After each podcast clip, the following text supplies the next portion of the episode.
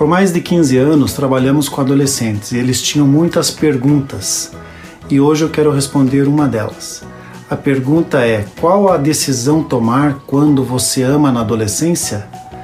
Amar é se doar para alguém. É diferente do que ensino na maioria dos filmes e seriados.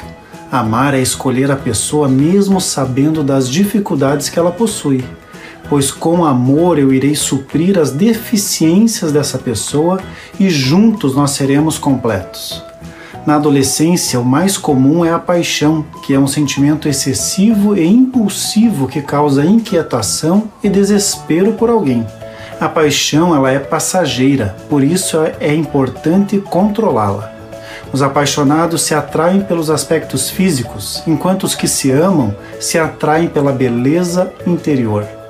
Eu sou o Cassiano, um dos criadores de conteúdo para o canal Gente Grande Dica. Acesse os nossos canais para ouvir outros assuntos. Continue abençoado, você e toda a sua família. Gente Grande, cuidando de gente pequena.